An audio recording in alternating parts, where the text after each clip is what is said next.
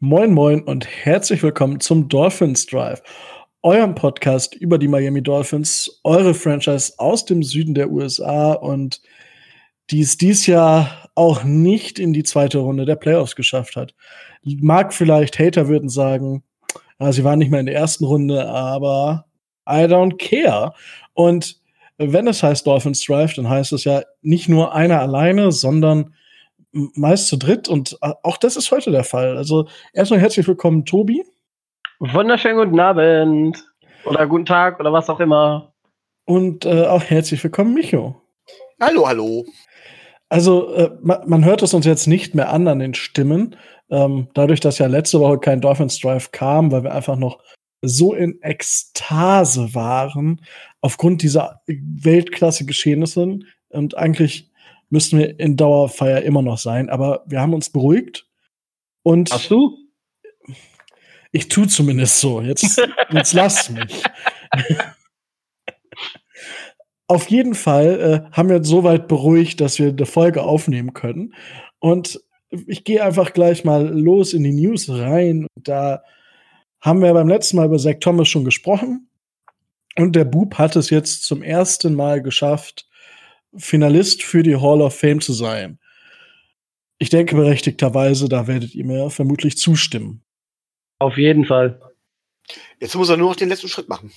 Yep. Ja, gut. Den, den muss er nun mal alleine tun, da kann ich ihm nicht mehr viel bei helfen. Ein bisschen, aber nicht mehr viel. Ja, aber wenn man sieht, wer da noch so äh, auf der Liste steht, ich finde die diesjährige Hall of Fame Prospect-Klasse ist jetzt nicht so mit großen Namen ausgestattet, dass es nicht schaffen könnte. Das ist richtig. Deswegen schauen wir mal. Aber das soweit zur Hall of Fame. Kommen wir dann, äh, bevor wir jetzt in, in, in wieder in Ekstase verfallen, zu Dingen, die am äh, Black Monday geschehen sind, wo viele dachten, okay, bei uns passiert nicht viel. Und eigentlich war der Black Monday für uns ja schon fast vorbei. Und dann kam es ganz dicke, fand ich. Chet O'Shea, unser Offensive Coordinator, wurde entlassen. Tony Oden, unser Safeties Coach, wurde entlassen. Und für mich fast am überraschendsten Dave oder Dave De Giuliamo oder Dave De Gouche wurde entlassen. Unser O-Line-Coach, von dem wir hier ja immer sehr, sehr geschwärmt haben. Ja, und dafür ist, ich fange auch mit dem OC an, Chan Gailey als neuer OC bei uns. Chan Gailey, der eine lange Karriere in der NFL gehabt hat und eigentlich schon seit 2016, also Ende 2016 in Ruhestand war, war unter anderem bei den Jets, bei den Bills, bei den Chiefs und auch bei uns, aber auch bei den Steelers, Cowboys und sonst an Colleges. Bei den Broncos war er auch noch. Äh, also der ist also quasi das Coaching-Gegenstück zu Ryan Fitzpatrick. Was haltet ihr von der Entscheidung und was glaubt ihr, warum die Entscheidung so ausgefallen ist? Also sowohl O'Shea zu entlassen, als auch Chan Gailey zu, äh, einzustellen, Micho. Also erstmal, das hat mich, das mit Chad O'Shea hat mich sehr überrascht. Ähm, es gibt mehrere Gründe, die ich da mir, mir, dafür vorstellen kann, aber das ist alles Spekulation. Also es ist wirklich. Ähm, ja, Dafür sind wir ja hier. Kaffeesatzleserei. Punkt eins könnte man sagen, ähm, die Offense hat am, ist am Anfang nicht gelaufen, am Anfang des Jahres. Und dort wurden Änderungen vorgenommen, wo ähm, Chat O'Shea vielleicht Macht genommen wurde. Und deswegen hat man jetzt gesagt, und dann können wir uns jetzt auch endgültig trennen. Das wäre Möglichkeit Nummer eins. Aber böse Stimmen, böse Stimmen würden jetzt behaupten, unser Offense-Game ist noch nie gelaufen diese Saison. Ja, ja aber ich, tatsächlich glaube ich das nicht so ganz. Ähm, die zweite Möglichkeit wäre natürlich, dass man von vornherein irgendwie klar gemacht hat, ähm, dass Chet O'Shea woanders einen Job bekommen kann. Zum Beispiel, was weiß ich, als Nachfolger von Josh McDaniels in New England. Und dass deswegen klar war, dass er nur auf Zeit zu uns kommt. Womit auch klar wäre, dass Josh McDaniels da eigentlich weg will. Da bin ich auch nicht so hundertprozentig überzeugt von. Ähm, ich könnte mir vorstellen, dass ähm, beide kommen ja aus New England, ähm, dass es zwischen Flores und O'Shea dann nicht mehr gepasst hat, weil beide irgendwo vielleicht diese Attitüde haben, dass sie der Chef im Ring sein wollen. Und es kann halt nur einen Chef im Ring geben. Und deswegen musste einer gehen. Okay. Und äh, Chan Gailey? Ja, puh. was soll ich dazu sagen? Also man hat den Mann aus der ja, man hat den Mann aus der Rente geholt. Das alleine sagt schon ähm, eigentlich nichts Gutes. Ich meine, der hat mörder viel Erfahrung, ja, aber wenn man sich so seinen ähm, äh, seine Teams anguckt, er ist ein großer Verfechter von äh, von, von Spread Offense, also von von vier Right Receivers zum Beispiel. Ähm, sehr viel, äh, sehr viel aufs Passspiel wieder ausgeht, auch sehr viel aufs Kurzpassspiel, gar nicht so sehr vertikal. Kur warte, warte, kurze Frage. Du hast gerade die Spread Offense in, in, in, in den Ring geworfen. Magst du es kurz in drei Sätzen kurz beschreiben, was, was mit Spread Offense gemeint ist? Also, also Spread Offense ist eigentlich gemeint, dass man anstatt, äh, dass man relativ mit einem relativ leeren Backfield, also mit wenig Running Backs oder so spielt, noch mit wenig oder mit wenig Tight Ends, dass man tatsächlich in der Hauptsache mit Right Receivern spielt, die auch als Passempfänger eingesetzt werden und das versucht, das Feld versucht in verschiedene ja, Ebenen aufzuteilen, vor allen Dingen in der Breite, also in die Breite zu ziehen, die Defense in die Breite zu ziehen, eins zu eins Matchups zu kreieren, äh, die man dann gewinnen muss. Und das geht am besten dann auch über Kurzpassspiel äh, über kurze Routen. Natürlich auch immer wieder, gibt's auch immer wieder lange Routen da drin oder sowas. Nie, nie ist eine Offense so ganz eindeutig. Das wäre so eine Spread Offense, für die Chad Gailey steht. Okay, cool. Ja, ähm, cool. ja also er, dafür steht er. Ich kann nur hoffen, dass er sich ähm, ein bisschen umgestellt hat. Ich glaube nicht, dass eine Spread Offense das ist, was wir im Moment brauchen. Ähm, des Weiteren hat sich im Laufe der Jahre, wo er schon raus ist, ein bisschen was in, im Footballbereich getan, sowohl auf der taktischen, spieltaktischen Ebene als auch was die Analytics angeht, wo ja viele Coaches, da kommen wir mit Sicherheit nachher zu, nochmal mittlerweile sagen, dass sie sich dafür anfangen zu öffnen. Ähm, ja, und äh, ich hoffe, dass er sich dafür auch öffnet. Ansonsten wäre das ein erheblicher Rückschritt. Gut, danke für deine Einschätzung. Tobi, du darfst deinen Senf natürlich auch noch dazugeben. Das ist nett. Ich habe die, äh, die, die offiziell, oder was heißt, die inoffiziell offizielle Begründung, die so in Miami kursiert. Ähm, dass ähm, Chad O'Shea gehen musste, hat wohl weniger mit ihm persönlich zu tun, sondern viel eher damit zu tun, dass man ähm, einen anderen Coach, der auch mit aus New England kam, ähm, nämlich den Herrn Schuplinski, behalten wollte weil wohl im Gespräch war, dass der entweder ähm, bei anderen Franchises für äh, Offensive Coordinator Posten oder vielleicht sogar Head Coach Posten äh, im Gespräch hätte sein können und dass man das verhindern wollte und ihm jetzt dadurch eine Beförderung angeboten hat, die dann zu Lasten von ähm, Chad O'Shea ging. Das ist so die offizielle Begründung. Entschuldigung, wenn ich da kurz einhake, Tobi, das verstehe ja. ich aber nicht ganz, weil er ist es ja eindeutig nicht geworden. Also er hat, er, eindeutig, er hat eindeutig nicht den Job von Chet bekommen, oder? Habe ich da irgendwas falsch verstanden? Äh, nein, aber man, äh, man, hat, äh, man hat versucht, ihn da in diese, äh, in diese Rolle rein zu, äh, reinzuschwingen und ich könnte mir vorstellen, dass ähm, Shane Gady, der übrigens auch noch nicht offiziell von den Miami Dolphins vorgestellt wurde, sondern es ist, es ist zwar klar, aber es hat noch keiner offiziell gesagt, dass der eher so wie äh, Jim Caldwell das sein, sein wollte oder sein sollte, ähm, zwar auf dem Papier der OC ist, dann aber mehr so die, äh, mehr so die Schirmherrschaft, beratende, beratende Rolle von äh, äh, Schublinski übernehmen kann, dass der so, dem so ein bisschen über die, über die Schultern guckt.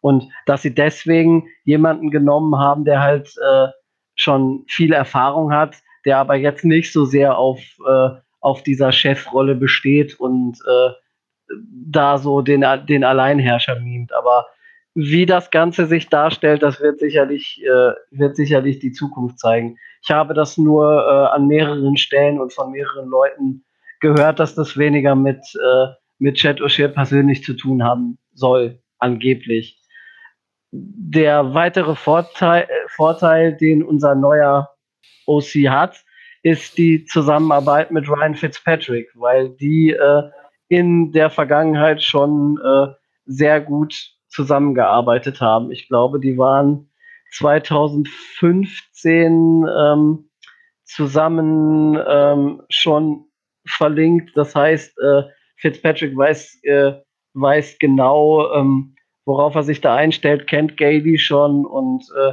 das wird dann im nächsten Jahr auf jeden Fall ähm, helfen. Ich kann mir vorstellen oder ich bin eigentlich davon überzeugt, dass das keine langfristige Lösung ist, sondern ähm, eine, äh, eine Lösung auf Zeit und dass wir dann ähm, in vielleicht näherer oder etwas mittelfristigerer Zukunft da nochmal ähm, einen Wechsel stattfinden sehen. Das okay. zu das zu Gaby. Ähm, zu, äh, wie heißt er jetzt, zu Kurt Kanz habe ich persönlich jetzt heute ähm, nicht so viel gefunden. Das ist unser neuer Defensive Backs Coach. Den gibt es seit, äh, seit heute. Ähm, der kommt vom Head Coach Posten von, von der High School in Struthers in Ohio. Sagte mir persönlich jetzt vorher nichts.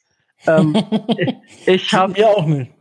Ich habe ähm, hab mich da ein bisschen eingelesen. Ich habe versucht, da irgendwelche Statistiken zu finden. Und das Einzige, was ich, was, was ich gefunden habe was ein großes Thema ist in der, äh, in der amerikanischen Presse, ist die Tatsache, dass äh, die, äh, die Wurzeln Bill Belichicks quasi über seinen Vater hinaus äh, bei Struthers an der High School liegen und dass äh, Kurt Kunz da so eine Verbindung immer direkt oder indirekterweise nach New England hatte. Von daher kann ich mir vorstellen, also jetzt mal ganz weit hergeholt, dass Flores da auch Kontakt zu, äh, zu Kurt, Kurt Kanz hatte und äh, da vielleicht irgendwie die Qualitäten dieses, äh, dieses Coaches äh, erkannt hat. Ich meine, er ist kein schlechter, er hat, äh, er hat Erfahrung, aber jetzt noch nicht auf ähm, NFL-Niveau. Deswegen wird man gucken, wie er sich mit äh, Josh Boyer zusammen im neu formierten Backfield der Miami Dolphins anstellen wird. Da bin ich gespannt. Ja, und äh, danke für, für die Überleitung.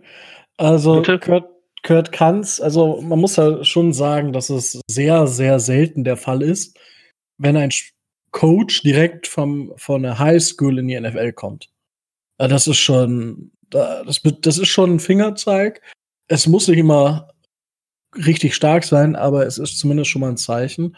Und ich habe das auch gelesen mit diesem Bill Belichick Wurzel und dachte so, ja, interessant, aber erstmal äh, kurz noch zu Tony Oden. Ich denke, da hat man einfach noch die letzten Überreste der, der Adam Gaze-Ära ent, äh, entlassen, ähm, weil Tony Oden ja vor der Saison schon bei uns war.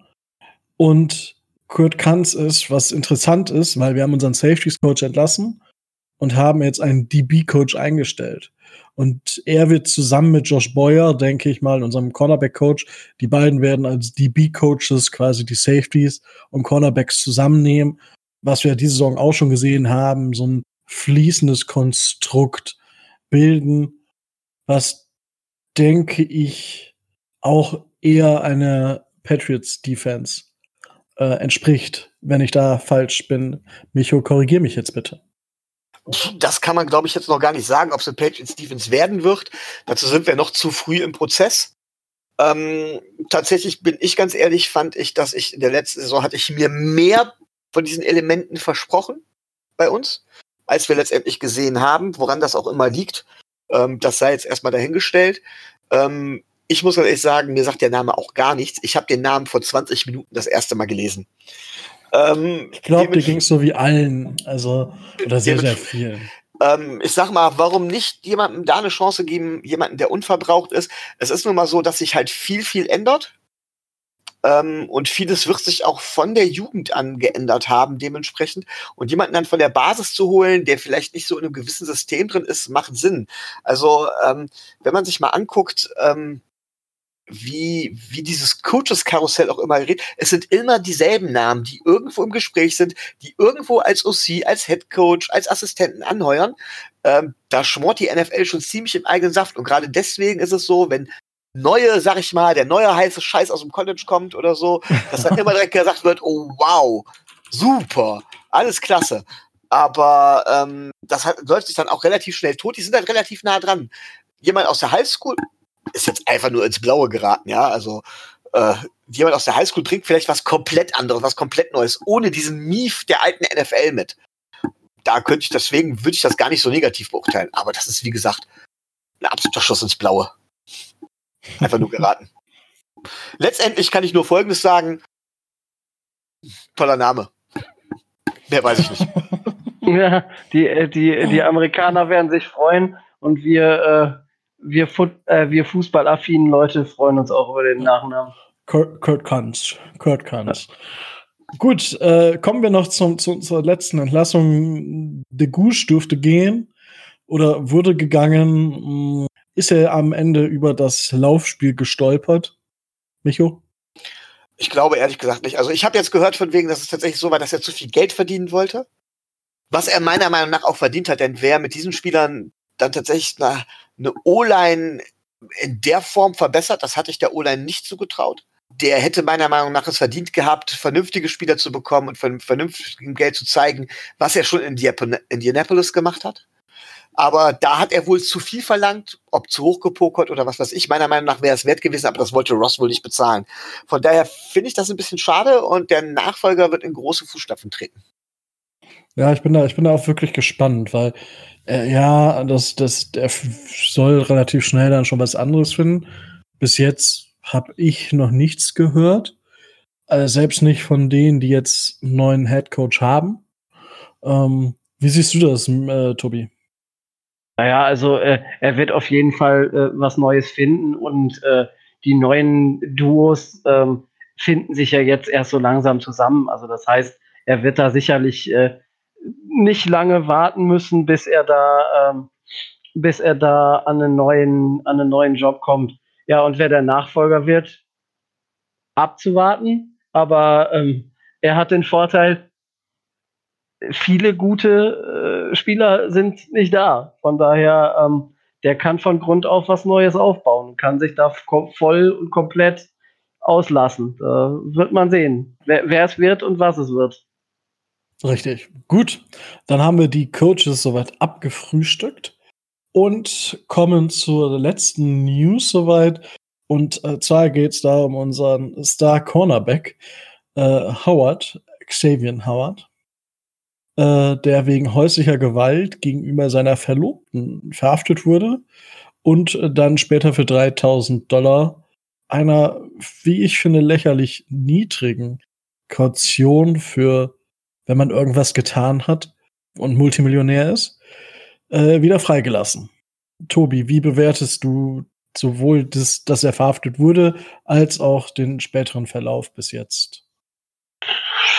Also, ich, ich äh, ringe da etwas nach Worten, weil ich habe, äh, ich habe das gelesen, was da so in der Presse war und was so vorgefallen ist. Und bis zu, ne, bis zu einer gewissen Grenze war es ein ganz normaler, äh, ganz normaler Streit oder ein ganz normaler Zwist, der in jeder guten Beziehung, schätze ich, vorkommt. Das ist das, das Ganze ist dann in irgendeiner Art und Weise gekippt. Dann ist es so, wie man den, den Polizeibericht interpretieren könnte, halt ein bisschen unglücklich gelaufen. Das heißt, er wollte sie nicht verletzen, aber sie hat sich dann verletzt. Das heißt, es ist nicht mutwillig passiert, so wie Nehmen wir mal als Beispiel Mark Walton, der seine Ex-Freundin da wirklich durch die Gegend geschubst hat und verprügelt hat und was weiß ich nicht noch alles. Es ist alles relativ unglücklich gelaufen und ähm, wenn das alles so stimmen sollte, dann denke ich, kommt er mit einem tief dunkelblauen Auge davon. Sollte das nicht stimmen und sollte er wirklich aktiv mehr getan haben, wird Miami keine andere Wahl übrig bleiben, als den zu entlassen, weil sie können nicht bei dem einen das äh, so tun und den anderen, äh, nur weil er mehr verdient, dann äh, laufen lassen. Um das vielleicht nochmal zu erklären. Also es soll wohl ein Streit um die Kosten für eine Tasche gegangen sein oder so. Dann haben sie sich gegenseitig angeschrien und angekeift. Ähm, sie hat ihn dann versucht, hat ein bisschen versucht, auf ihn einzutrommeln oder so. Er hat sie dann von, von sich weggehalten, hat sie so ein bisschen zur Seite geschubst.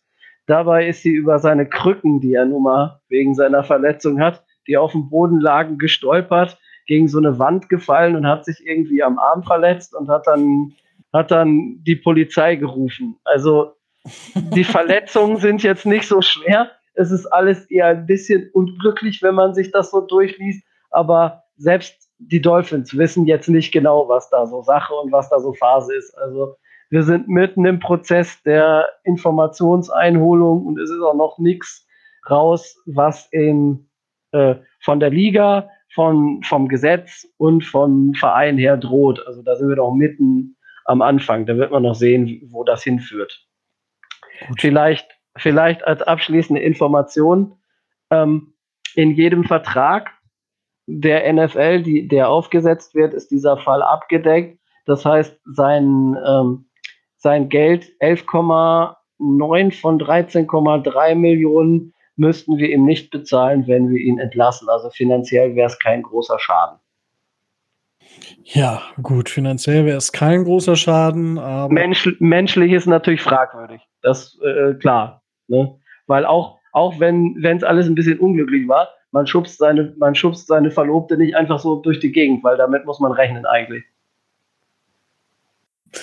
Ja, gut. Je nachdem, äh, wenn jemand auf einen einhaut, dann, dass man den versucht wegzuhalten. Aber ich will da jetzt auch nicht schönreden. Auf nee, gar keinen Fall. Ähm, Micho, wie bewertest du die Situation und äh, was glaubst du wird passieren? Ja?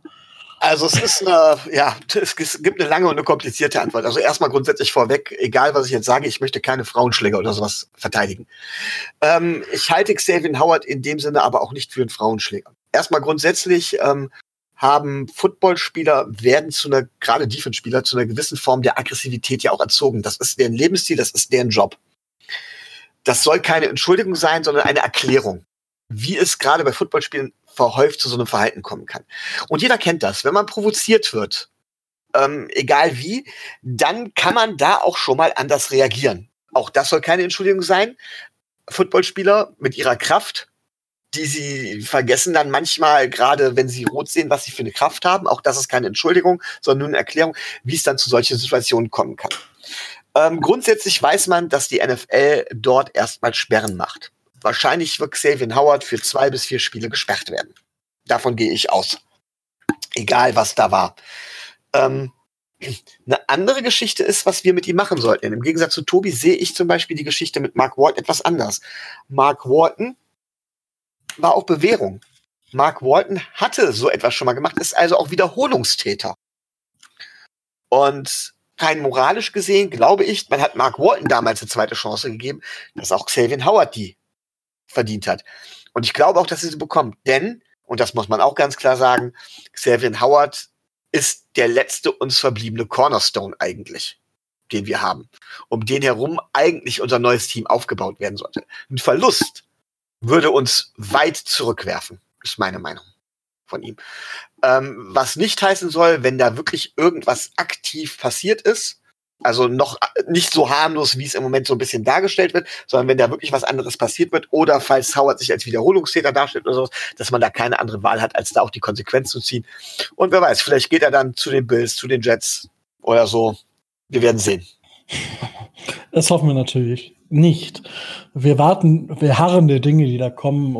Und äh, ich denke auch, dass es am Ende einfach, ja, doof gelaufen ist und äh, ja, sowas passierte. Ich meine,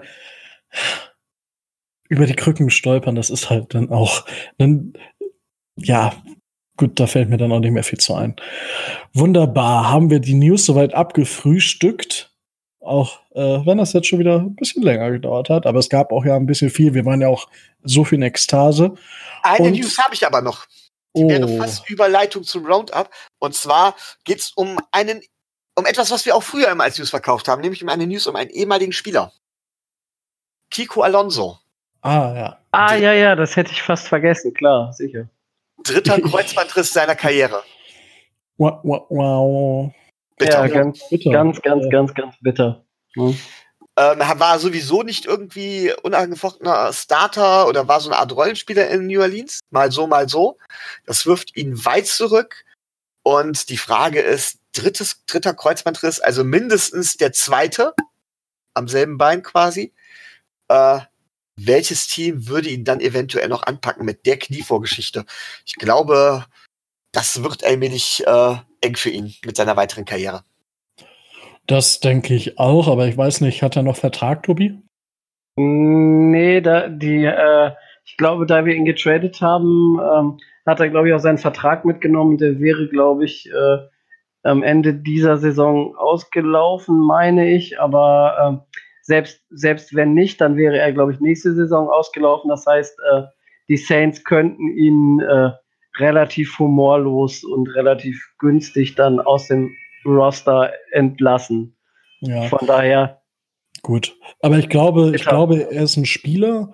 Ich meine, dritter Kreuzbandriss, er weiß, wie die Recovery ist und äh, die, der ein oder andere NFL-Experte meint ja schon, dass er zu einem Trainingscamp wieder fit wäre. Ich glaube aber auch, dass er, wenn er zurückkommt, zu einem Contender geht, der auf Linebacker einfach Pro Probleme hat und noch irgendwie einen gestandenen Spieler braucht. Da sehe ich durchaus eine Chance, nochmal in die NFL zurückzukommen. So ein Kasim Edibali dann jetzt irgendwann mal, ja? Ja, gut, bei Kasim Edibali ist vielleicht noch ein bisschen was anderes, aber vielleicht eher wie, wie Sue in schlecht oder so. Also, er hat nicht die Qualität auf Linebacker, wie Susie als Defensive Tackle hat. Aber das sind ja dann, du alterst und dann kriegst du halt deine Yearly Contracts und so wird es mit ihm auch passieren. Nur, dass er keine Yearly Contracts kriegt, sondern wahrscheinlich nur von Spiel zu Spiel bezahlt wird, so ungefähr. Wäre meine Einschätzung. Weiß nicht, ob ihr das anders seht. Also, wenn er noch mal in der Liga was kriegt, dann sicherlich keine langfristigen äh, Verträge mehr. Ja. Gut. Gibt's, gibt's sonst noch eine News, die ihr mir unterjubeln wollt? Glaube, das wäre es gewesen. Das, das wäre nämlich als Zuneigung. als Zustimmung, nicht als Zuneigung. Als Zuneigung, Joha. ich nehme euer Schweigen immer als Neigung. Ja, äh, so schlimm ist es bald schon geworden. Und dann würde ich äh, wieder an äh, Micho übergeben. Und, äh, wir starten ins Roundup. Ja, kommen wir zum Roundup.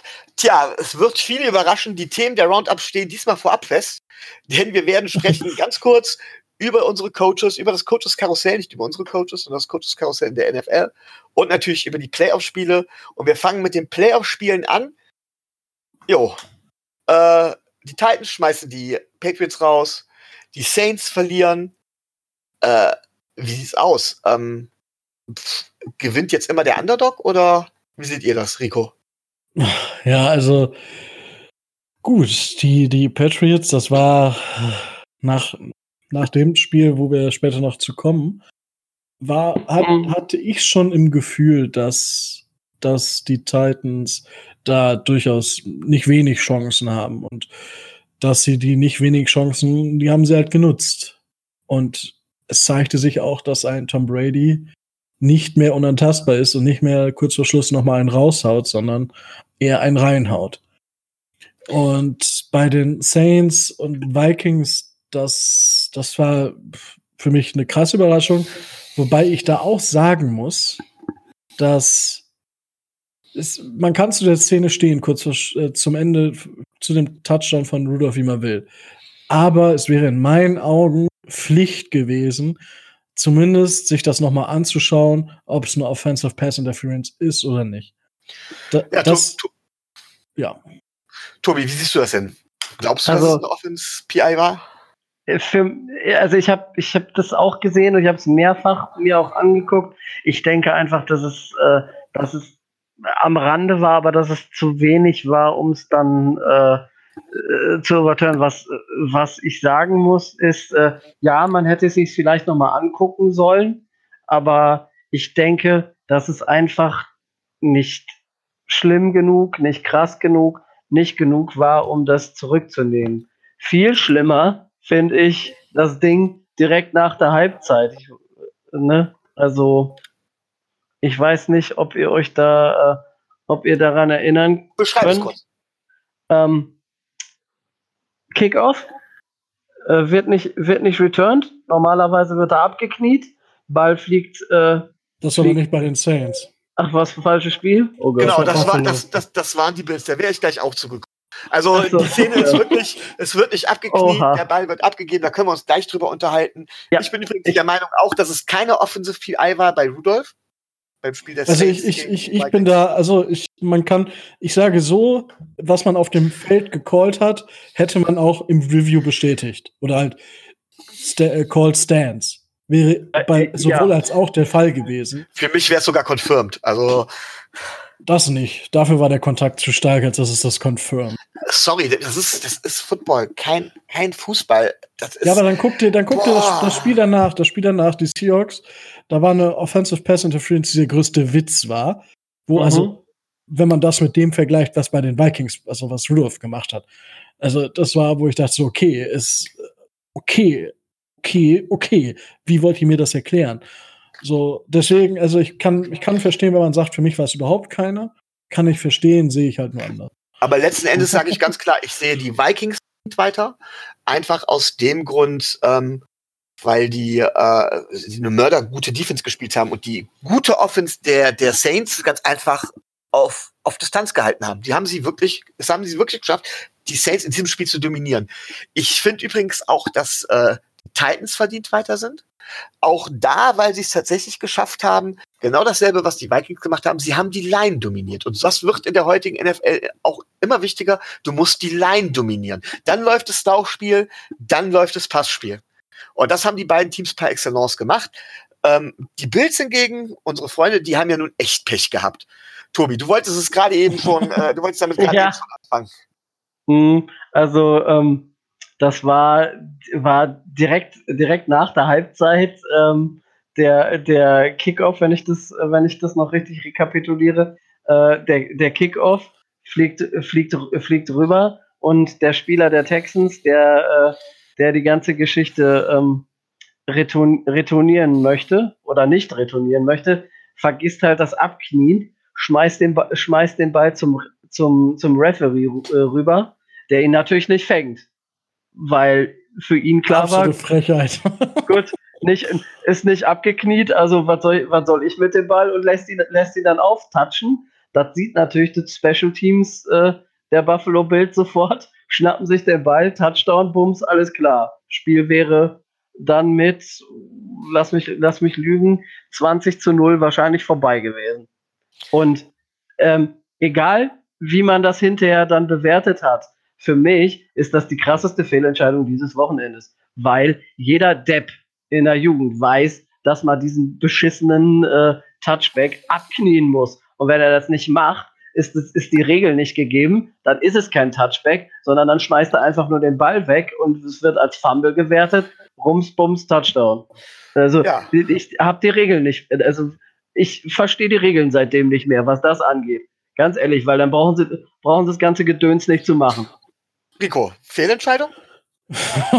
ja, definitiv. Also, das erst dachte ich so, okay, ich habe es mir angeguckt und dachte so, habe es ja auch im, im Chat bei, uns geschrieben, so ja, hm, dann habe ich es mir nochmal angeguckt und nochmal und denke mir so, nee, also wie, wie dumm kann man denn sein? Ich meine, es gibt ja, viele Spieler machen ja diese Bewegung, einmal die Arme gestreckt raus, lassen den Ball auftitschen und dann ist es ja ein Touchback wenn sie den Ball nicht fangen, wenn ich da richtig informiert bin. Genau. So. Er macht diese Bewegung, fängt den Ball aber. Das bedeutet wiederum, dass dieses mit den Armen nach außen rudern oder halt dieses, dieses ich fange den Ball nicht und Touchback, dass das ein Zeichen für sein Special Team sein kann. Das ist kein Zeichen dafür für einen Fair Catch oder so. Das gibt es da nicht. Und deswegen ist es eine klare Fehlentscheidung, die von irgendwelchen Sideline-Judges getroffen wurde die sich gedacht haben, oh, das ist auch der arme Spieler. Und ich denke mir Alter, auch was, also, so, so gern ich manchmal rangucke. Na? Ne? Und dann stellt sich da einen Stecker hin und auch nur mal Mods, ich weiß gar nicht, ob Motzkus da auch so dabei war, aber Stecker hin, ja, so kann das Spiel jetzt nicht zu Ende gehen. Ja, sorry, aber wenn ich Scheiße baue, dann baue ich halt Scheiße. So, was, was sollte denn, wo keine Ahnung, bei unserem Spiel Miami Miracle sollte, hätten wir das dann, wäre auch kein Touchdown, weil der arme Gronkowski den falschen Winkel hatte.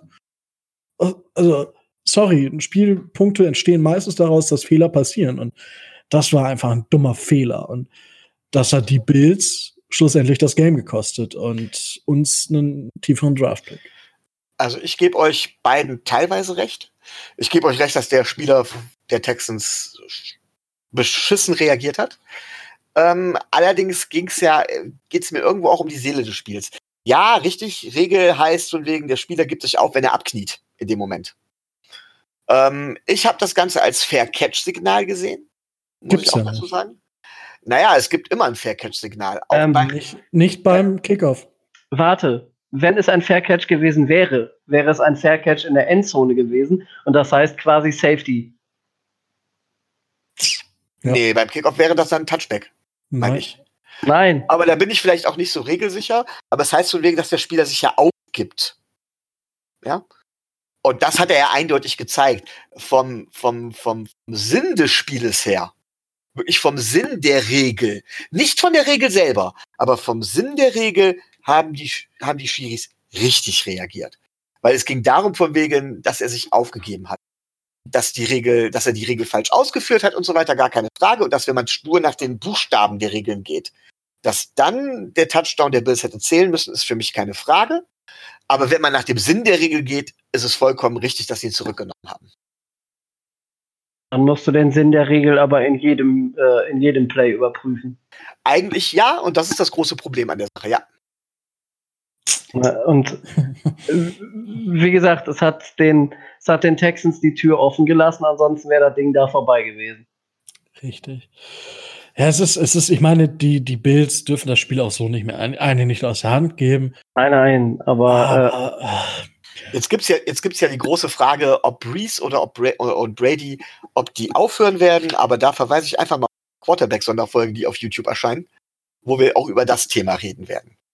Ähm, ich möchte euch aber zu den Playoffs noch eine Frage stellen. Und zwar, Stand jetzt. Wie lautet die Super Bowl-Paarung eurer Meinung nach, Rico? äh, ich bin inzwischen ein bisschen, ich bin, ich hatte Ravens Saints und jetzt werde ich halt ein bisschen langweiliger und sag Ravens 49ers. Tobi. ich bin mal mutig. Ich sag ähm, Chiefs gegen Packers. Tja, Cool. und ich sag tatsächlich Chiefs gegen 49ers. Da sind wir also alle noch drin. Ähm, Ja, gut. Hm, Also, hm, wir schaffen es wohl leider nicht mehr. Es war ja auch, es, leider nicht. Leider nicht. Es war lange im Gespräch, ob Mike, dass Mike Zimmer bei der Niederlage entlassen worden würde. Jetzt war, er war anscheinend bei Dallas hoch im Kurs. Er sitzt jetzt aber fest im Sattel.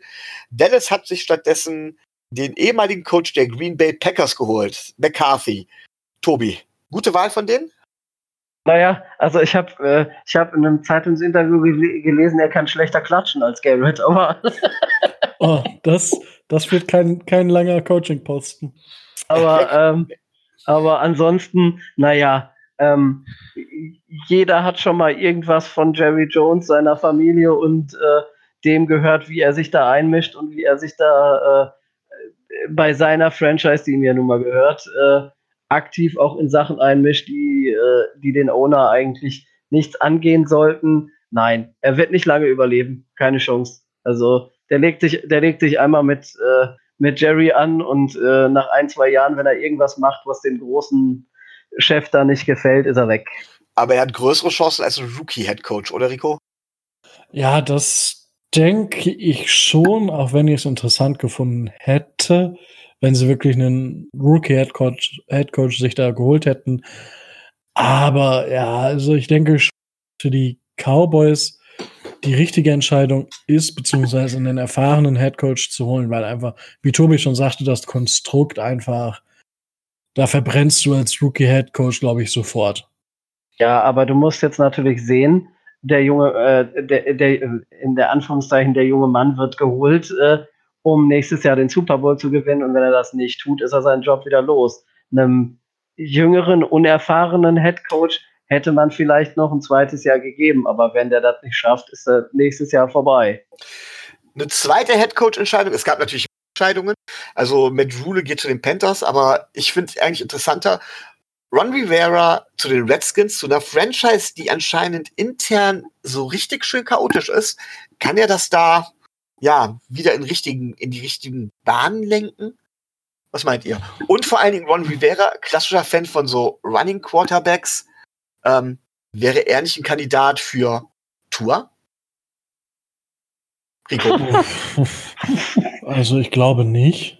Also, also wenn er, dann muss er mit Hertz gehen, wenn er einen Running Quarterback haben will. Weil Tour, ja, er kann laufen, aber es ist, er ist trotzdem beim Werfen stärker als zu Fuß. Das ist ein Unterschied zu Lamar Jackson, der zwar stark zugelegt hat, aber wo seine, das Scheme, was auf seinen Lauf, was immer wieder auf, ähm, also auf ihn zugeschnittene Läufe zugeschnitten ist, äh, das ist bei Tour halt nicht so. Also du würdest Tour jetzt nicht so oft auf irgendwelche Routen Okay, da, da habe ich dich jetzt natürlich auch getriggert und auch da verweise ich auf die Quarterback-Sonderfolge. Aber wie sieht's denn aus? Kriegt Ron Rivera Ruhe bei den Redskins rein? Ja, also ich wüsste nicht, wieso ist ein Ron Rivera, der wahrscheinlich dann auch sagt, wisst ihr was? Du Klappe halten, mitmachen oder du gehst. Das kann ich mir vorstellen, weil er einfach auch das, das Resümee hat. Ähm, aber also ich glaube, dass er da Ruhe reinbringt und ich bin gespannt, wie er mit, äh, mit Dwayne Haskins umgehen wird. Aber Tobi, ähm, zugegebenermaßen, das muss, müssen ja alle sagen, haben die Redskins doch schon einiges an Talent im Kader. Sie haben halt ihre PS nicht auf die Straße gebracht. Ist Ron Rivera dafür der Richtige? Ich denke schon, dass Ron Rivera es schafft, dass sie nicht mehr so schlecht sind äh, wie dieses Jahr.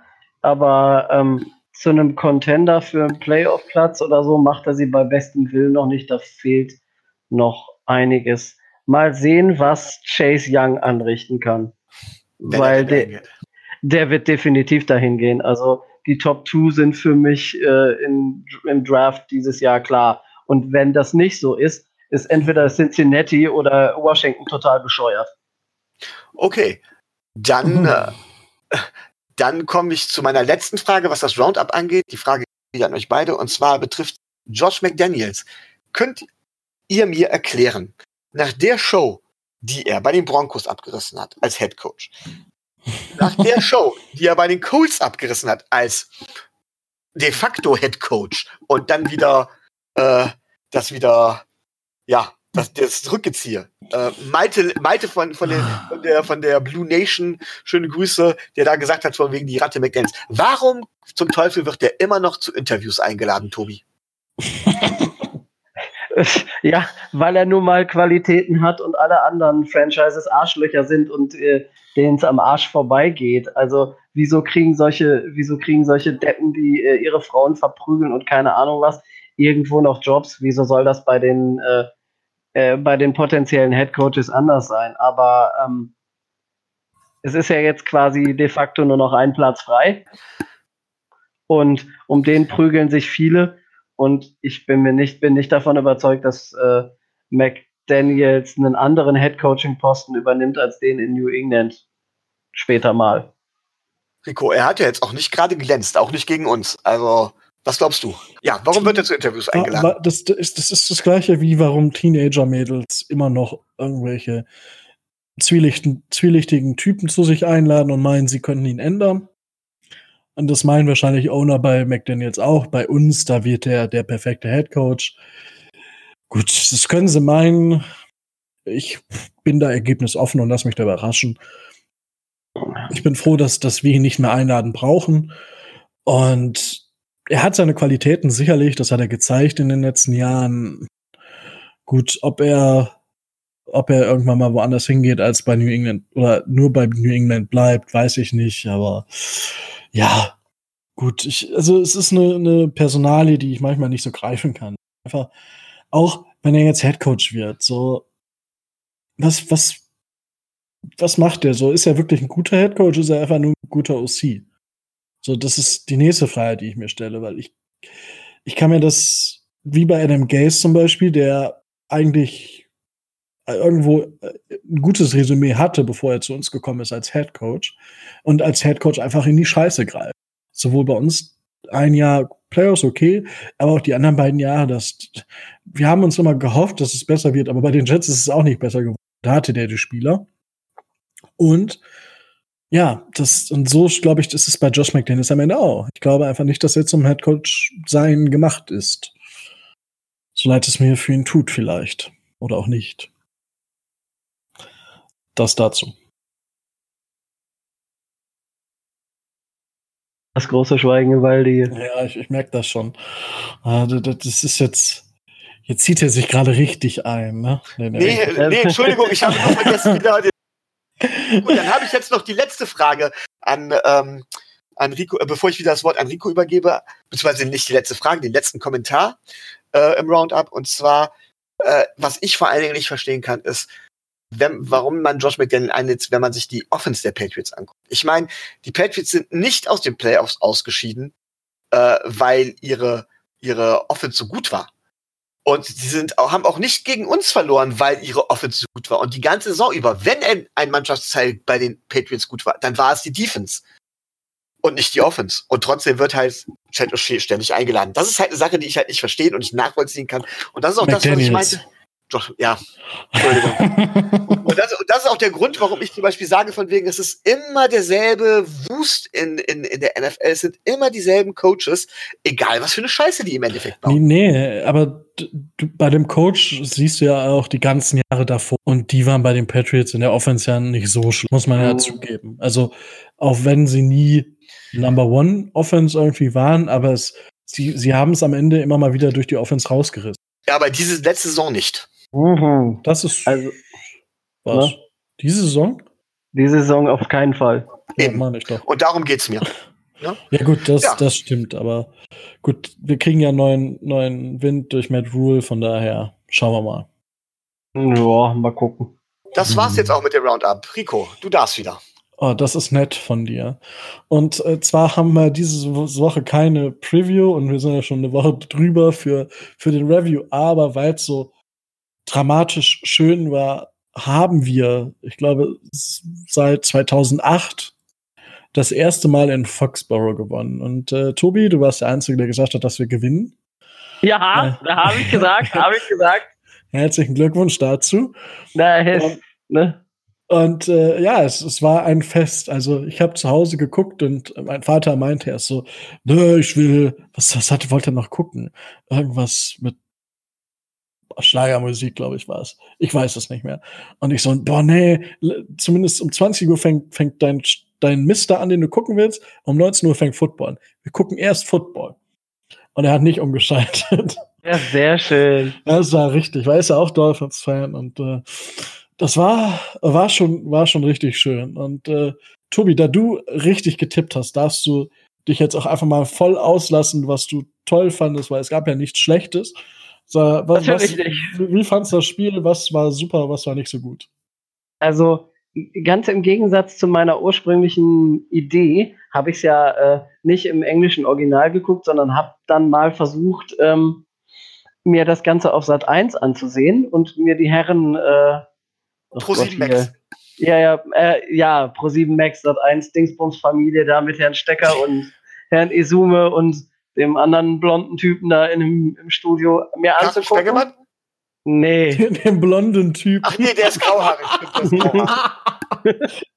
Richtig, der Carsten mit den langen Haaren. Ja. Schön, schönen Gruß an Herrn Spengemann. Das nächste Mal bitte in Perücke mit Gruß an uns. Ja. Da, weißt du, da weißt du, wo der Mist herkommt. Nein, aber ähm, ich, ich hatte damit gerechnet, dass es eine Patriots-Werbesendung wird und äh, gut, was ich an der Übertragung selber nicht ganz so gelungen fand, ist, man hätte vielleicht auch einfach mal sagen können, dass Tom Brady scheiße war. Punkt. Da, ne, immer, man hat immer so drumrum geredet, aber was ich geil fand, war am Anfang Coach Izume, der große Experte, ähm, bla bla bla, schieß mich tot, ja, machen die locker, äh, Bill Belichick macht die schon heiß, die gewinnen mit drei Touchdowns vor, äh, Vorsprung, ganz locker, ganz easy für die Patriots, die sichern sich, äh, die sichern sich ihre Bye Week und alles ist gut. Und je länger das Spiel lief, hast du gemerkt, dass die beiden Experten, die da saßen, positiv beeindruckt waren. Je, je weiter es ging. Ähm, und das hat habe ich auch gemerkt, als äh, ich, der ich die Dolphins jede Woche sehe. Du hattest zu keinem Zeitpunkt des Spiels hattest du den Eindruck, dass die Dolphins und vor allen Dingen Ryan Fitzpatrick, der aus meiner Sicht mal wieder ein überragendes Spiel gemacht hat, ähm, nicht an sich glauben und nicht davon überzeugt sind, in Foxborough zu gewinnen. In den letzten Jahren war es immer so der Fall, ja, hm, wir fahren dahin und hoffentlich verlieren wir nicht zu hoch und ja, wir haben eine kleine Chance zu gewinnen, vielleicht.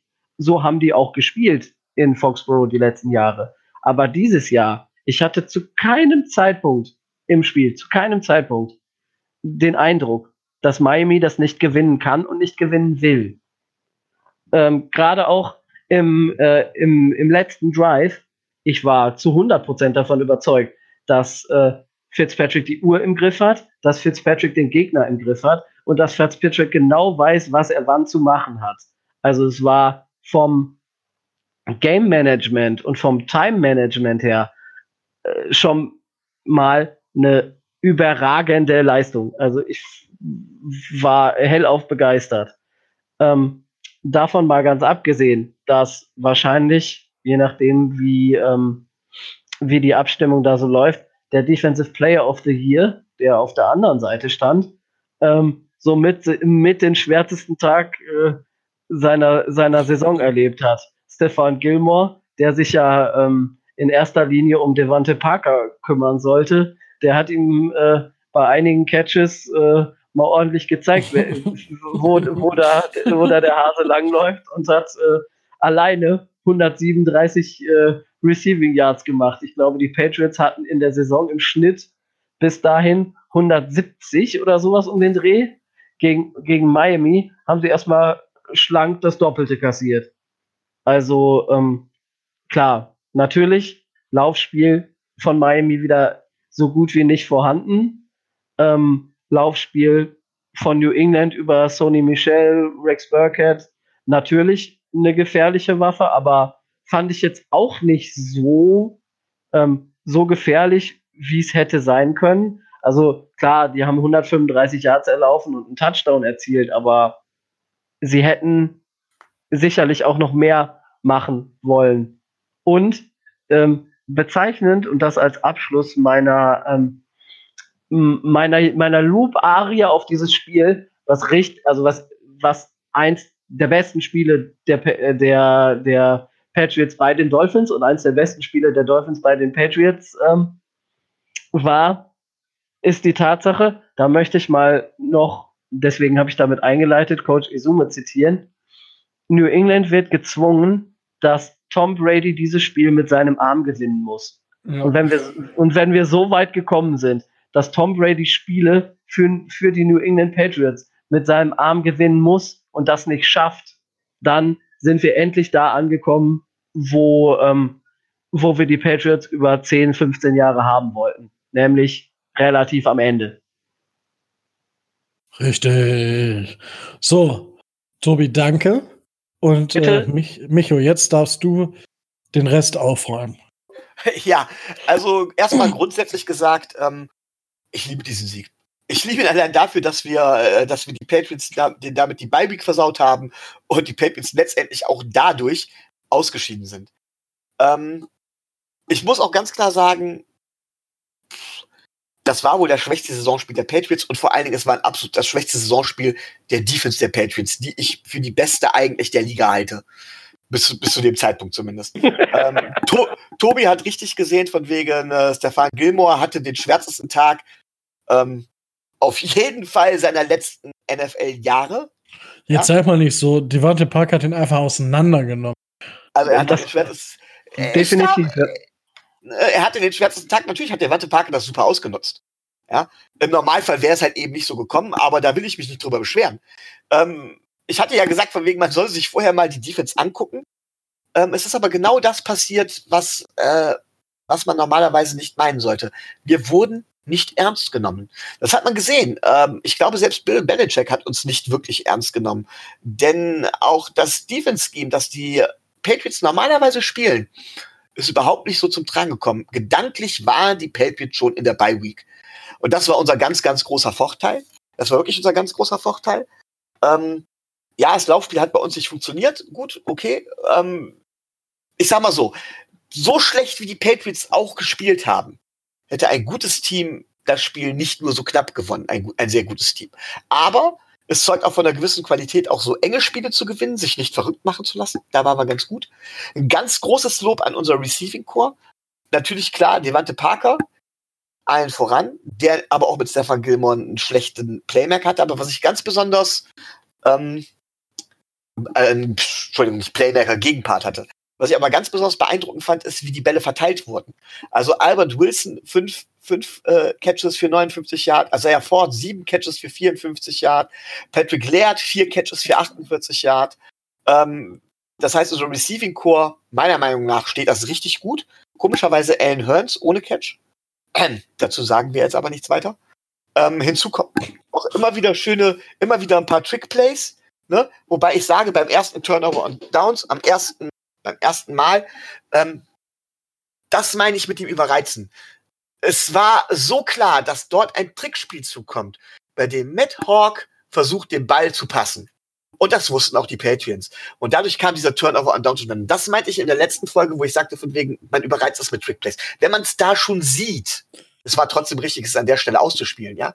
Aber wenn man es wenn man's da schon sieht, dann ist es Na natürlich. gut, aber äh, das, der Spielzug, ich sag mal so, der ist ja nicht daran gescheitert, dass der Trick nicht funktioniert hat, sondern dass unser Panther anscheinend kein Quarterback ist. So, das, das war das Problem, das kann man als überreizend sehen, aber unser, ich weiß gar nicht, wer, wer, wer es war, der da frei war, der Lacey. Hätte, Lacey hätte durchaus den Ball fangen können. Also, also wenn er einigermaßen gekommen wäre. Er war schon, hatte sich ein bisschen separiert. Ich wage es zu bezweifeln. Aber gut, das, okay, ja, das, das, ist, das ist halt einfach, ähm, das muss man, ist halt, wie gesagt, Blick in die Glaskugel. Ja. Äh, sehr schön, Eric Rowe, der einfach weiß, wie Tom Brady tickt. Der hat ja oft genug im Training gegen ihn gespielt. Und dementsprechend da wirklich auch die Interception. Tom Brady hat ihn ganz ergreifend übersehen. Und das wäre tatsächlich eine Brady früher höchst selten passiert. Das war auch von Tom Brady ein schlechtes Spiel, wie es auch in die Saison passt. Dazu noch zwei Sätze, bevor ich zu meinem Abschluss komme. Ähm, viele sagen ja, oh, jetzt hört er wohl auf. Ich glaube tatsächlich, dass Tom Brady nicht das Format hat, nach so einer Saison aufzuhören. Ich glaube nicht, dass Tom Brady das Format hat, zu erkennen, dass es für ihn zu Ende geht. Und ich glaube, dass es für ihn zu Ende geht. Ähm, selbst wenn er nächste Saison eine beste Saison sollte, hat er meines Erachtens eindeutig bewiesen, dass er zumindest zum jetzigen Zeitpunkt seiner Karriere, über den Rest kann man mit Sicherheit streiten, aber zum jetzigen Zeitpunkt seiner Karriere auf eine gute Unterstützung, auf eine gute Unterstützung durch das Receiving Core, Tight End Core, O-Line oder durch das Scheme angewiesen ist und dass er es halt eben nicht schafft, es alleine, alleine mit Edelman oder alleine mit Gronkowski halt eben mehr zu machen. Was ich zu guter Letzt noch sagen wollte, betrifft den Spieler des Spiels. Da hat Tobi ganz klar gesagt, offensiv Ryan Fitzpatrick. Das kann man auch so unterschreiben. Ob es jetzt Fitzpatrick oder Parker ist, da kann man drüber schreiben. Ich möchte aber defensiv einen Spieler herausheben und ich möchte alle bitten, sich vorher die Ohren zuzuhalten oder direkt nach dem Namen weil ich weiß, dass Rico nämlich losbrüllen wird vor Freude. Denn mein Defense Player of the Game von uns ist Andrew Van Ginkel. Ja. Was der Kerl dort getackelt hat, einen Lücken zugemacht hat und so weiter. Großartig à la Bonheur ziehe ich den Hut vor, wenn ich denn einen hätte. Dann müssen wir dir wohl einen kaufen. Ja, äh, oh, LVG. Ich hab's ja gesagt, ne? Der Typ kommt halt einfach über seine Schnelligkeit. Ich meine, es ist witzig, weil er vor der Saison diesen Satz gebracht hat, ja, am College, da war ich halt schnell und alle anderen waren halt nicht langsam, aber jetzt in der NFL sind alle schnell. Und selbst die O-Liner sind schnell. Und er hat aber jetzt gezeigt, dass er nach seiner Verletzung wirklich auf diesem physischen Niveau ist, wo er sein muss, weil er halt, ich glaube, zwei Tackles for Loss und sieben Tackles so, sechs Tackles und zwei Tackle for Loss, wobei man sagen muss, dass eine Tackle for Loss, was Gotcho hat, da schneidet er White so den Weg ab, dass er eigentlich nur, dass er versucht noch wieder zurückzulaufen, aber dann ist Gottschalk schon da. Sonst wäre er halt Van Ginkel, der äh, Nikhil Harry da wie so ein Grundschüler durch die Gegend schubst. Und ja, LVG war, das war, ja, sein Tempo halt. Und das ist das, womit er seine Plays macht. Vor allen Dingen auch im Pass Protection. Ja. Ziemlich gut.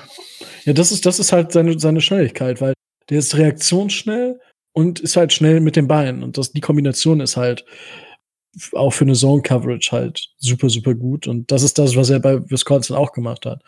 Stunts und äh, Song Coverage war so hauptsächlich sein Thema und damit kann er auch was werden. Also bei uns als Rotational Player. Ja, definitiv. Also ich fand's überragend und auch die, äh, die Reporter kriegten sich ja gar nicht mehr ein, weil er ja ständig, ständig irgendwo war. Das, das muss ich übrigens auch sagen. Also, äh, aber äh, es war jetzt keine Lobhudelei auf Brady, sondern er wurde zum Teil auch von Izume kritisiert, wo er, ich glaube, es war sogar auch Harry, wo er ihn gnadenlos überwirft. Naja, klar, da hat man gesehen, dass äh, und, Tom äh, Brady am Ende richtig. ist. Oder und, ja. nicht, was heißt am Ende? Also ja. früher hätte er die Sachen, hätte er die Dinge alle getroffen und seine richtig. Completion Rates zeigt ganz klar, das ist nicht mehr der Tom Brady, der, äh, der da eine Offense führen kann. Deswegen hoffe ich ja, dass er noch ein Jahr spielt für New England. Das, das, das, also ich glaube auch, dass er noch nicht aufhört und ich sage es mal so. Peyton Manning hat damals alles perfekt gemacht ist genau zum richtigen Zeitpunkt hat er aufgehört. Tom Brady hätte letztes Jahr aufhören können und sich einfach, er wäre eine Legende gewesen, weil er mit dem Alter noch, und man hätte immer noch spekuliert, ob er nicht noch zehn Jahre hätte länger spielen können. Und das kann man jetzt nicht mehr. Und wofür es mir am meisten wehtut, um nochmal jetzt ein bisschen weg von, von Barry, für Breeze, der einfach nie die Chance hatte, an seinem an seinem größten Erfolg aufzuhören und der jetzt wieder immer hinterherläuft und immer wieder versucht und versucht und irgendwie in den letzten Jahren einfach die Scheiße am Schuh hat. das ist halt so ein bisschen schade, aber ja, Tom Brady, ich glaube nicht, dass das nochmal was wird. Und da gab es ja die wildesten Gerüchte. Da meinten ja Brady-Fans, der geht zu den Browns und dann gewinnen die Browns sowieso direkt den Super Bowl. Ich dachte so, was? Ja, ja, genau. Was? Wie soll ja, das passieren? Natürlich. Als, als, was spielt er da? Als Getränkehalter für Baker Mayfield? Oder was? Wie darf ich das verstehen? Ich glaube auch wirklich, dass Tom Brady den besten Moment verpasst hat. Ich hoffe, dass ich mich nicht irre, aber ich glaube, er hat den besten Moment verpasst für sein Ende. Und gut, dann hat uns dieser Sieg in, in dem, in dem NFL-Draft-Ranking auch nicht weiter nach hinten geworfen. Wir draften immer noch an fünf. Stand heute. Stand 7.1. Ja, stand, stand auch Draft, äh, Draft Day, solange es keine Trades gibt. Ne? Da ist ja jetzt. Na gut, das, kann man, ja, das kann, das kann man ja jetzt sagen. Also von den ersten fünf Picks stehen bei Miami jetzt vier fest. Ne? Dadurch auch, dass New Orleans ausgeschieden ist, ist der, äh, ist der Zweitrunden-Pick ja jetzt auch klar. Von daher fehlt ja. nur noch der Texans First Round Pick, wann der ist. Die scheiß Schiedsrichter. Ja, ne, genau. Aber, ne? Ja, und äh, gut, habt ihr noch was, was ihr zum Spiel sagen möchtet? Nein, ich glaube nicht. Ähm, kommt, kommt drauf an, was Tobi jetzt noch sagt. Ich, sag, ich, ich, sag, ich sage nur, die alte, die alte Heimserie der Patriots hat mir nicht gefallen. Die neue Heimserie der Patriots, an der sie gerade arbeiten, gefällt mir super. umso, die gefällt mir umso besser. Sie ja. stehen jetzt bei drei Niederlagen in Folge. Das finde ich super. Ich ja, möchte okay. mal, und ich möchte noch was anmerken. Sieben Jahre lang haben die Dolphins mit Ryan Tannehill versucht, in New England zu gewinnen. Sie haben es sieben Jahre lang nicht geschafft und jetzt schaffen sie es innerhalb, zweimal hintereinander innerhalb von zwei Wochen. Ja. Sowohl Tannehill als auch äh, ja. die Dolphins. Das ist, haben sich schön ausgerechnet. Ja. Wunderbar. Und da ich gerade vom NFL-Draft gesprochen habe, ich, ich reiße es an. Ich meine, vielleicht haben wir noch fünf Minuten. Tour hat äh, heute, ne, gestern war es schon. Gestern. Gestern ist Twitter explodiert, Tour hat deklärt und äh, alle rasten aus.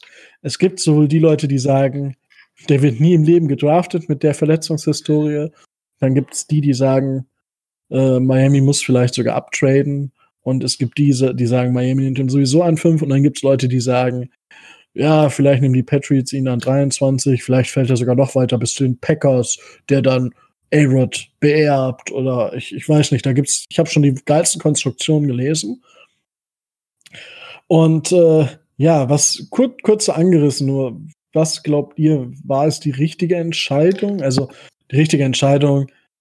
Gut, da lassen wir mal dahingestellt. Ist es die richtige Entscheidung, dass der Spieler in der ersten Runde gedraftet wird? Micho, du darfst, du darfst zuerst.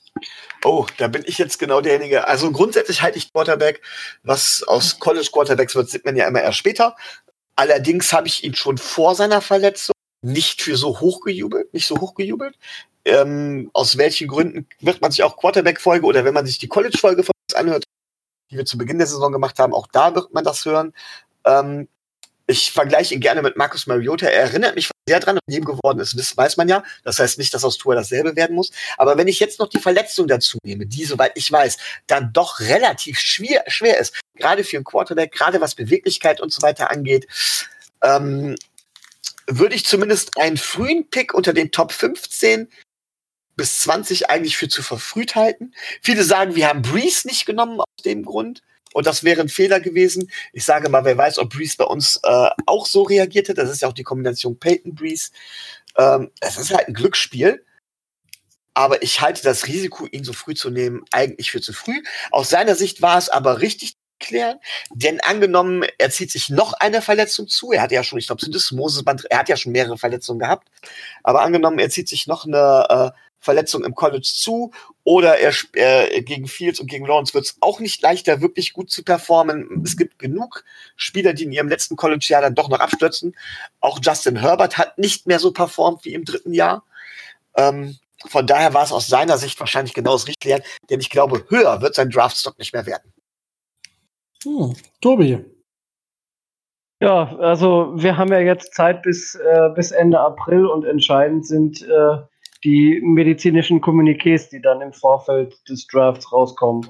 da kurz, wird wenn ich das richtig verstanden habe, wird er auch frühestens im Juni oder Juli wieder Bälle werfen können, ne? Ähm, eh, man, man denkt, das steht oder, noch nicht fest. Das weiß man noch nicht. Man rechnet damit, dass es, dass, dass er vor dem Draft äh, schon wieder, also was heißt schon, dass er vor dem Draft wieder Bälle werfen kann, dass er aber zum Beispiel zu solchen Geschichten wie Combine oder sowas gar nicht kommt, dass es maximal vielleicht ein, äh, kurz vorm Draft noch ein Private Workout gibt, aber ein Pro Day wird er wahrscheinlich auch nicht hinkriegen. Also da ist man sehr darauf angewiesen, was so die verschiedenen äh, Experten sagen. Und ich denke, die Franchises, die Interesse haben, werden ihn auch in erster Linie dann zum Medizincheck einladen und zu den Interviews. Also was er kann, footballtechnisch vor der Verletzung, dazu hatte Miami anderthalb Jahre lang Zeit, sich das anzugucken. Und ich denke, da hat man ein Tape zusammen.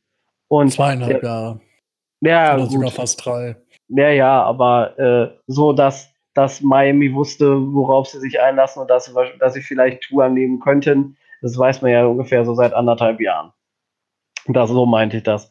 Und Miami ist quasi in der Position, dass sie am günstigsten handeln könnten.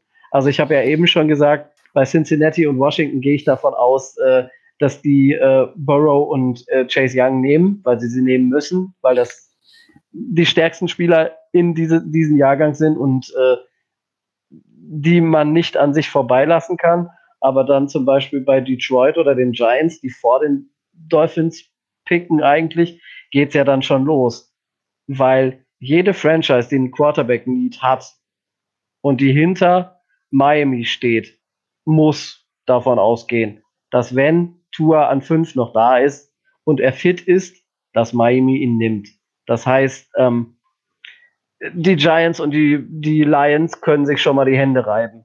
Was dann Chargers, Panthers, weiß ich nicht, Raiders, Colts, Buccaneers vielleicht, ne, was die dann alle so vorhaben. An Patriots glaube ich nicht, das würde zu teuer. Und äh, da kann, da kann ich mich, da kann ich mich auch nicht mit anfreunden.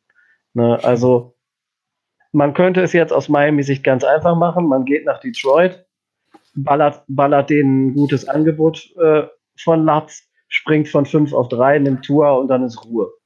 Oder, was man noch machen kann, man heuchelt Interesse, man will ihn gar nicht und äh, treibt den Preis nach oben, dass die anderen Haus und Hof verpfänden und verkaufen müssen, um eben vor Miami springen zu können.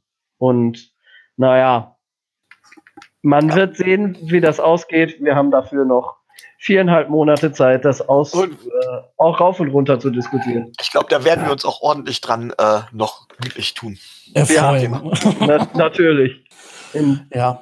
diversen also, Sonderfolgen, Folgen und was auch immer. Ähm, kurz, um, um nochmal die Verletzungssache, beziehungsweise die, wie es jetzt weitergeht mit Tour. Äh, Tour hat selber gesagt, man kann halt nicht zur der drei beziehungsweise vier Monatsgrenze sagen.